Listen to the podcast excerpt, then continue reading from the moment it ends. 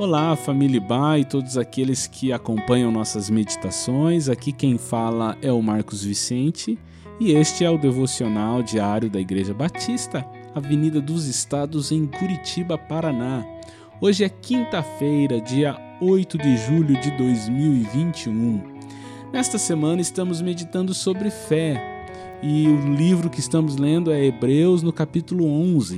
A nossa leitura de hoje será no versículo 4, onde se diz: Pela fé, Abel ofereceu a Deus um sacrifício superior ao de Caim. Pela fé, ele foi reconhecido como justo quando Deus aprovou as suas ofertas. Embora esteja morto, por meio da fé, ainda fala. Fé, adoração e louvor caminham de mãos dadas. Se entendemos a fé cristã como sendo uma convicção, que se estabelece pela compreensão que temos de quem Deus é, de seu caráter e de suas promessas, então, motivados por esta fé, iremos adorar e louvar a Deus. Abel, citado aqui no texto que lemos, aparece na história bíblica como alguém que oferece, conforme o contexto da época, um culto aceitável a Deus, em contraste com seu irmão Caim, que tem sua oferta rejeitada. A sua história está registrada ali no livro de Gênesis, no capítulo 4. E no verso 4 temos a seguinte narrativa: Abel, por sua vez, pegou o primeiro carneirinho nascido de seu rebanho, matou-o e ofereceu as melhores partes ao Senhor. O Senhor ficou contente com Abel e com a sua oferta. Abel foi uma ilustração clara da diferença entre ser um bajulador de Deus e ser um genuíno adorador. Veja que neste relato de Gênesis se diz que Deus aceitou com agrado, ficou contente com Abel e a sua oferta.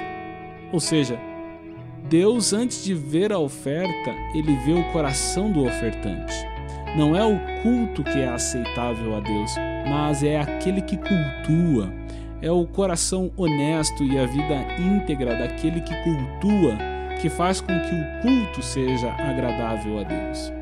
Esta é uma verdade que ficou muito clara na conversa de Jesus com uma mulher que lhe perguntou, em certa ocasião, sobre o lugar e a forma de adoração. Essa história está lá em João, capítulo 4, versículo 23. Ali Jesus disse que Deus está à procura de pessoas que o adorem em espírito e em verdade. Portanto, uma das coisas que o autor de Hebreus está nos ensinando com a citação de Abel como exemplo de fé é isto: uma fé honesta resulta em uma atitude também honesta e íntegra de louvor e adoração. O texto também diz que, mesmo morto, a sua fé ainda fala. Todo louvor e adoração baseados na fé ecoam para a eternidade. Que seja assim comigo e com você, que mediante a uma fé íntegra possamos oferecer a Deus o nosso sincero louvor e adoração. Que Deus te abençoe.